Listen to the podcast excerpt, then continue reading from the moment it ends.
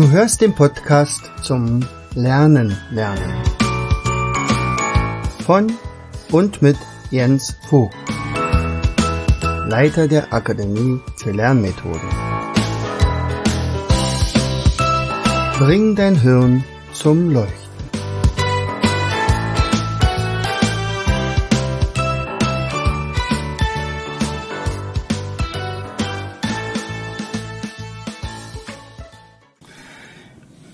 Ist er wieder, euer Jens. Herzlich willkommen. Bring dein Hirn zum Leuchten. So, und worum geht's heute? Heute geht's um unseren neuen Mindmap-Kalender. Ja, 2024. Es ist mittlerweile schon der 13. Also eine Tradition. Als ich ich kann mich auch noch sehr gut daran erinnern, als wir vor 14 Jahren äh, gebastelt haben, äh, wie könnte man dann so einen Kalender machen. Vor allen Dingen ging es ja auch wirklich darum, überhaupt die Idee zu haben. Diese Idee hatte ich nicht. Er sagt, naja, Mindmap-Kalender, ich weiß nicht. Aber mein Bruder hatte die Idee und ich sagt, meinst du was? Du müsstest so eine Dinger an die Wand hängen und dann hängen die einen ganzen Monat und die Leute können das lernen, was da drauf steht. Und deine Mindmaps sind so toll, mach doch mal einen Kalender draus. Daraufhin bin ich dann mit der Idee tatsächlich zu in eine Druckerei gegangen, zu meinem Walter Jakobs, damals noch in der Behindertenwerkstatt und da in der Druckerei, der war der Leiter davon. Und er hatte wirklich sich immer Zeit genommen für mich. Wenn ich also eine Idee hatte, gesagt, naja, dann müssen wir mal gucken. Und er hat dann auch so ein paar Entwürfe gemacht, wie das sein könnte, das Deckblatt zum Beispiel und so. Da haben wir schon ein Logo gehabt. Und äh, wie man praktisch äh, dann das Kalendarium da einfügt und so weiter. Und dann haben wir natürlich den Kalender Nummer eins entwickelt. Da sind übrigens an dem, in dem Jahr hatten wir, glaube ich, sogar zwei und zwar einmal für Gesundheit und dann normale, das normale, der normale Kalender. Also für alle möglichen Themen.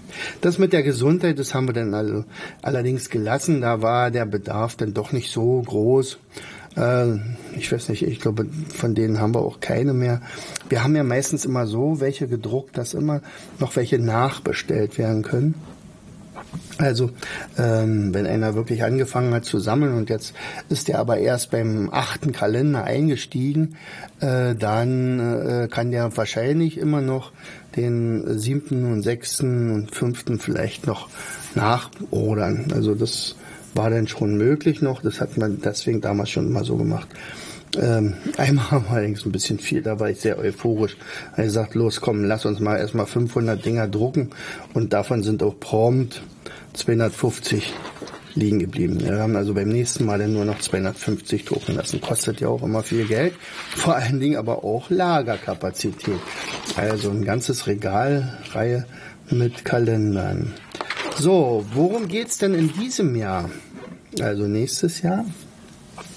Weil äh, viele äh, immer noch nicht ganz klar sind, wie entsteht denn überhaupt Inflation. Und deswegen habe ich das einfach mal aufgedröselt und, und, und welche, welche Geschichte haben denn Inflationszeiten? Es gab ja schon andere Inflationen, nicht? Also zum Beispiel äh, schon im Römischen Reich hatte man sowas schon dann im Dreißigjährigen Krieg, in der Französischen Revolution und nach dem Ersten Weltkrieg, das sind natürlich dann die Klassiker, also ähm, 1923, also jetzt vor 100 Jahren und deswegen hat es sich ja auch angeboten, einerseits, weil wir ja gerade so eine dämliche Inflation haben, die uns echt nervt. Ähm, 2% Inflation ist übrigens normal. Ja, aber wir sind ja bei 6, 7 oder 8 Prozent und das das tut weh. Und äh, besonders schwere Inflation ist dann natürlich schon, wenn die also jenseits der 50 Prozent sind. Also das, wir kennen ja auch viele Länder, bei denen sowas ist, wo die die Währung teilweise ausgesetzt wird und so. Die Ursachen sind ja unterschiedlich. Das eine können also Missernten sein äh, oder Rohstoffknappheit. Bei uns ist es unter anderem Fachkräftemangel Produktionseinbrüche, ganz klar, weil ich jetzt, wenn ich jetzt zum Beispiel äh, weniger Geld in der Tasche habe oder dieses Geld, was ich in der Tasche habe, nicht mehr so viel wert ist, kann ich mir natürlich nicht mehr so viel kaufen. Also halte ich mich ja eventuell auch zurück mit meinem Konsum. Also äh, ist das so ein blöder Rattenschwanz, nicht? Naturkatastrophen können sein. Wir haben jetzt natürlich den Ukraine-Krieg vor der Tür und äh, viel, viel Geld äh, fließt dorthin. Ähm, und vor allen Dingen haben wir gerade die Katastrophe Corona hinter uns, wo also Milliarden ausgegeben worden sind, die ja irgendwie da reinkommen. Also die Gelddruckmaschinen sind damals heiß gelaufen und das bedeutet natürlich ganz eindeutig, dass der Wertverlust ist. So, also auch um solche Sachen kümmern wir uns manchmal. Also die Inflation, das ist der Montag. Montag Blödsinn. Der Januar natürlich. Der Februar da sagt, es war ein Wunsch von unserer Anne, weil wir ja doch in letzter Zeit öfter mal äh, Praktikanten haben und man denkt immer, das ist doch eigentlich, das wissen die doch alles. Aber nee, das wissen sie nicht. Es geht um Mülltrennung. Also äh, mach mal bitte ein Mindmap zur Mülltrennung. Ähm, erstmal haben wir es aber andersrum gemacht. Die Praktikanten mussten ein Mindmap erstellen zur Mülltrennung und ich habe dann sozusagen eins nachgeliefert und dann haben wir verglichen miteinander und seitdem wird der Müll bei uns tatsächlich auch besser getrennt. Also Biotonne, Glascontainer, Verpackung, gelbe Säcke, Papiertonne und so weiter. Und aus dieser Sache sind übrigens noch ganz andere äh, Mindmaps entstanden, also die Geschichte unseres Mülls, aber äh, Mülltrennung reicht erstmal für ein Kalenderblatt im März. Ähm, das ist übrigens auch ein Projekt gewesen mit einem Schülerpraktikanten. Äh, äh, da hatte ich ja in diesem Jahr ein großes Insektenhotel gebaut. Und da ist die Frage, warum sollen Insekten überhaupt ein Hotel kriegen? Ne? Die haben ja auch genug andere Sachen in der Natur. Naja, wir wollen einerseits natürlich Nützlinge für den Garten anlocken, aber wir kennen natürlich die Geschichte mit der, mit dem Insektensterben und hier geht es vor allen Dingen um die, äh, na, wie heißt das? Um die ähm, Wildbienen, so, jetzt haben wir es. Mhm. Wildbienen, Schlupfwespen und alle die, die tatsächlich immer weniger werden. Fakt ist eins, wir haben ähm, 75 Prozent weniger Insekten als vor 30 Jahren. Jetzt kann man sich natürlich die Frage stellen, wie kommt denn sowas? Ne? Das eine ist natürlich, die Flächen werden immer weniger, äh, weil die Menschen natürlich eine Bauwut haben. Die bauen Infrastruktur, wie zum Beispiel ähm, äh, Straßen und die Städte werden immer größer. Wir haben in der Landwirtschaft immer weniger Möglichkeiten für die Insekten, weil nämlich Monokultur betrieben wird. Und ich kann mich erinnern, dass wir mal in einem Jahr lang zu meinen Eltern gefahren sind und ich kam mir vor wie in dem Maisgürtel von den USA, weil nur noch Mais angebaut wurde. Und das, äh, da sind wir praktisch, äh, ich glaube, äh, anderthalb Stunden durch Maisfelder gefahren. Und das das ist nicht gesund. So, natürlich die Pestizide, nicht? also Glykosulfat, also ich glaube, das war ja auch eines der, derjenigen, die äh, jetzt wieder zugelassen sind und so weiter. Also wir können ja so viel kämpfen, wie wir wollen. Wenn dann die chemische Industrie oder die Politik einfach nicht mitmacht, dann ist natürlich schon doof. Aber indem wir etwas tun, zum Beispiel ein Labyrinth mit lauter Kräutern anbieten äh, für die Insekten. Deswegen können wir natürlich da auch ein bisschen was machen. Und natürlich haben wir Tipps für den Bau, welches Material man benutzen kann und so weiter. So, dann haben wir den April und da geht es um den Vogel des Jahres. Allerdings 2023. Ich finde das immer so schade, dass dieser Na dieses Nabo oder wer auch immer das dann wählt, ähm, immer erst so spät diesen, dieses äh, Tier des Jahres äh, wählt. Also, pff, ja, ich hätte gerne, dass den aktuellen äh, Vogel oder das aktuelle Insekt oder weiß ich was für das Jahr selbst, aber das ist immer dann schon zu spät. Der Kalender muss ja früher fertig werden. So, und das ist dies Jahr das Braunkehlchen. Also das ist tatsächlich ein Vogel, den ich so noch nicht gesehen habe oder vielleicht der ist mir nicht so aufgefallen. So, Er ist also äh, ja, ziemlich stark gefährdet, nicht sonderlich groß, ein Singvogel. Brust ist vor allen Dingen orange-braun, also daran würde man ihn auch wahrscheinlich erkennen. Äh, frisst Spinnen, Würmer, Insekten im Herbst Bären. Naja, und wenn Insekten immer weniger werden, dann werden auch die Braunkehlchen immer weniger. So, so, und so, dann haben wir im Mai die Geschichte des Feiertags. Also warum denn überhaupt 1. Mai? Weißt du das? Hm. Also zum Beispiel gab es erstmal den ersten Feiertag war es 1919. Ähm, den Tag des Weltfriedens, des Völkerbundes, des internationalen Arbeitsschutzes. Ja, es war aber nicht dauerhaft damals und äh, dann äh, hat der Nationalsozialismus den tatsächlich ab 1933 und jetzt ist er dauerhafter Feiertag mit voller Lohnfortzahlung. Das ist ja auch nicht so ganz.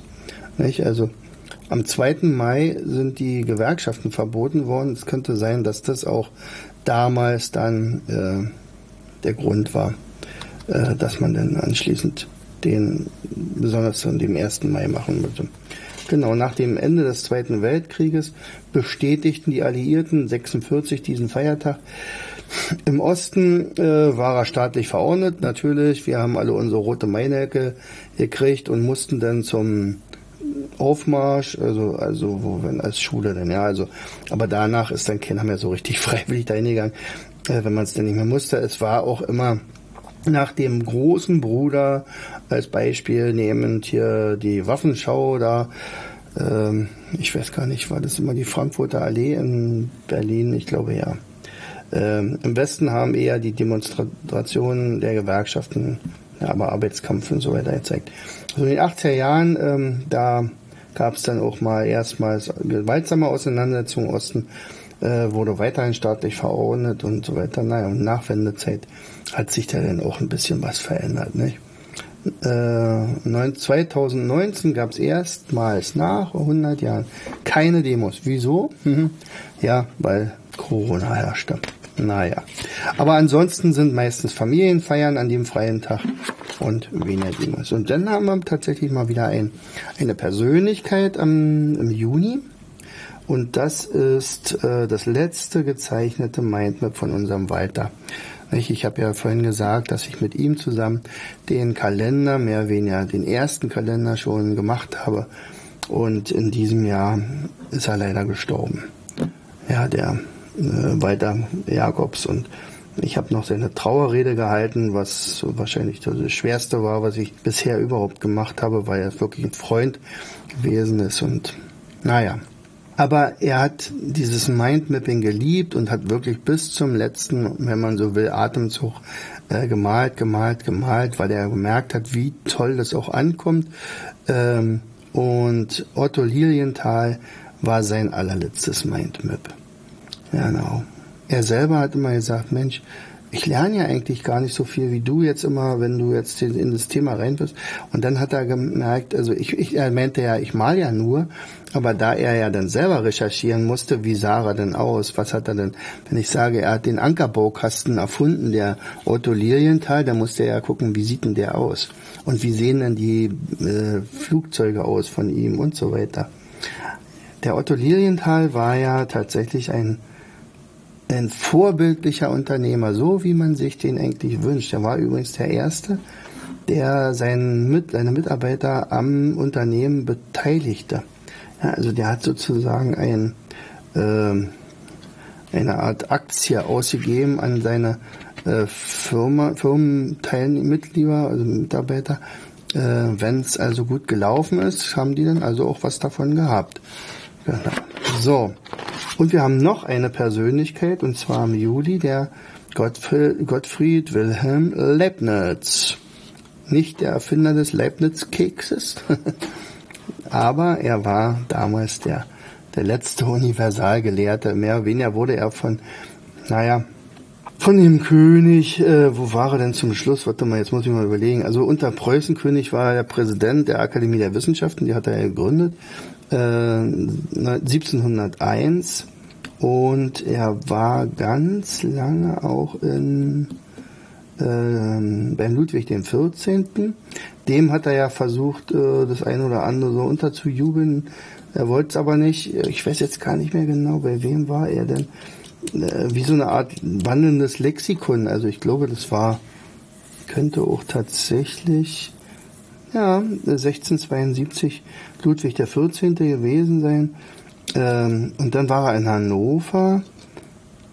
Ach ja, ich glaube in Hannover war das, äh, wo er ständig rangezitiert wurde und sagt, komm hier, äh, äh, sag doch mal, wie geht denn das und das und das und das und der musste dann immer Rede und Antwort stellen. Er hat ganz viele Sachen erfunden, unter anderem auch eine Rechenmaschine und ähm, eine äh, das Binärsystem zum Beispiel ist ja auch von ihm. Ja, also 2, 4, 8, 16, 32, 64 und 128 und so weiter, also 2 hoch 7. Und daraus kann man ja dann also eine 0, 1, 0, 0, 1, 0, 0, 0, 1, 0, 0 machen. Er hat zusammen mit Galileo Galilei gelebt und Isaac Newton, Johann Sebastian Bach, Georg Friedrich Händel. Ja, spannender Mann. Übrigens bis heute sind noch nicht alle äh, Erfindung von ihm gesichtet. Also er hat ja auch gesagt, oft habe ich am Morgen in einer Stunde so viele Ideen, dass oft der Tag nicht ausreicht, um sie aufzuschreiben. Er hat aber ganz viel geschrieben und, und die Leute sammeln und gucken, äh, was hat er denn noch sich ausgedacht und wer weiß, was da noch rauskommt, obwohl der ja nun schon seit 300 Jahren gestorben ist. Also 17, 16 gestorben.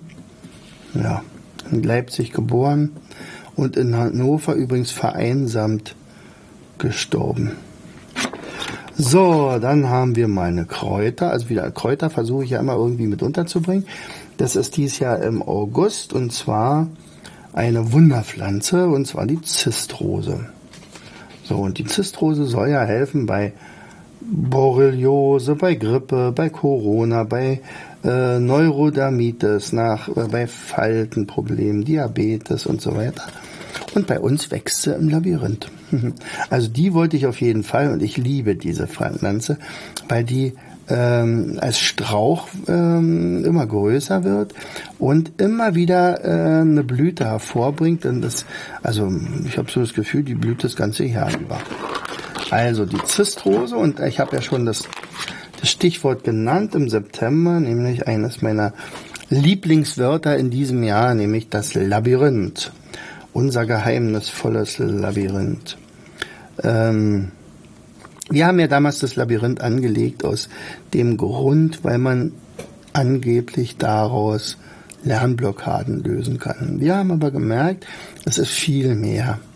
Also Leute sind ja wie so ein archetypisches, so eine, so eine, so eine, so eine Urahn-Geschichte, dass man da reingeht und plötzlich zur Ruhe kommt so zu sich findet. Äh, dadurch, dass wir Kräuter da drin haben, duftet es ja dann auch noch im Sommer. Und äh, es ist schon was, was ganz Besonderes. Und ein Labyrinth ist ja kein Irrgarten, ne? also man kann sich nicht verirren und man ist immer zu sehen.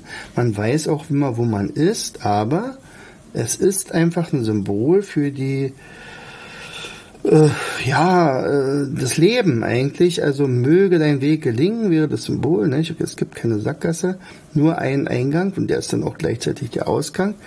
Und äh, es gibt eigentlich nur eine Sache, entweder du gehst weiter oder du bleibst stehen, du gehst zurück. Ja? Äh, es geht über Umwege, nie auf einem geraden Weg. Und das ist metaphorisch, dass das Leben im Prinzip ja auch viele Wendungen macht. Man denkt man jetzt, jetzt, jetzt gleich habe ich das Ziel erreicht und dann macht es plötzlich einen Schlenker und man ist wieder immer weiter weg vom, äh, vom Zentrum. Also zum Beispiel da bei uns liegt ein großer Feldstein dort, da kann man sich dann draufsetzen und äh, ein bisschen meditieren, wenn man Lust hat. Ähm, Kinder, die rennen da durch, durch das Labyrinth haben ihren Spaß, aber vor allen Dingen kommen auch sie zur Ruhe, ja. Und es gibt ja diese Labyrinthe schon seit, boah, weiß ich nicht, weiß ich nicht, 10.000, Jahre, na 10.000 vielleicht nicht, aber sagen wir mal 6.000 Jahre in, Ägyptisch, in ägyptischen Pyramiden zum Beispiel, die sind ja schon über 4.000 Jahre alt, gibt es also Labyrinthe und mal aufgemalte Sachen. Die berühmteste ist die von Chartres. Äh, ich war in, vor drei Jahren, glaube ich, im, in dem Dom in Siena, ja, zum Beispiel. Ähm, sicherlich da in Knossos hier, wo Theseus äh, den Minotaurus besiegt hat. Das war ja auch ein Labyrinth. So, und dann haben wir ein sehr überschaubares Mindmap im Oktober. Da geht's um römische Zahlen. Also da haben ja etliche Kinder und manchmal auch Erwachsene große Schwierigkeiten, die richtigen Zahlen zu interpretieren. Ähm, ja, zum Beispiel, wo werden die denn benutzt? Ne? Also zum Beispiel Peter der Erste, so, dann wird das eins wie, wie so ein, Strich und dann oben und unten und Friedrich der Zweite, Karl der Fünfte. Ähm, ja. Oder zum Beispiel Kapitel in alten Büchern. Manche sind auf den Uhren, weiß ich, im Bahnhof zum Beispiel zu sehen war. Paragraphen. Nicht? Und alles sowas. Also man braucht diese römischen Zahlen tatsächlich auch äh, in Mathe. Ja, und äh, additive Zahlschrift könnte man auch dazu sagen. Was ist denn ein L zum Beispiel? jo. Übrigens äh, fällt mir ein, also die 5, also das V, ne? Das V ist im Morse-Alphabet da, da, da, da. Und kennst du so eine Musik? Da, da, da, da. Da, da, da, da und so weiter. Fünfte Symphonie von Beethoven, fünfte Symphonie. Ja, und die wird ja manchmal auch mit einer römischen Fünf geschrieben. Genau, also ein Zufall, vielleicht aber auch nicht. So, dann haben wir im November den Nationalsozialismus, da gibt's viele Vorträge zu äh, in Schulen. Also könnte ich mir vorstellen, dass das also auch ein Mindmap ist, was äh, ja ein bisschen Aufklärung auch bringt und im Dezember Zeitformen in der deutschen Sprache. Und es gibt ja eigentlich nur die sechs. Also auch hier, welche Spielregeln gibt's? Präsens, Präteritum, Perfekt, Plusquamperfekt, Futur 1 und Futur 2, das war's. So, und naja, und der Berliner, der braucht sowas alles ja nicht wahr. Der sagt nämlich, ich bin gestern bei dir zu Hause gewesen. Ja, ich, ich, ich war zu Hause gewesen bei dir. Oder kommst du mit oben? naja, also, das sind also die zwölf Themen, die ich dir jetzt vorgestellt habe für unser Mindmap Buch Nummer 13 für 2024. wenn du Glück hast, kriegst du vielleicht noch einen Kalender. Aber ich glaube, du musst dich beeilen. Naja, wie auch immer, herzlichst dein Jens. Du hörtest den Podcast Das Lernen lernen. Bring dein Hirn zum Laufen. Von und mit Jens Vogt, Leiter der Akademie für Lernmethoden. Gerne lade ich dich ein, uns auf unserer Seite zu besuchen. Klicke einfach auf www afl-jv.de. Hier findest du weitere wertvolle Hinweise, die dein Lernen leichter machen. In unserem Shop www.mindmaps-shop.de wirst du viele praxiserprobte Produkte rund ums Lernen finden. Bis zum nächsten Mal. Dein Jens.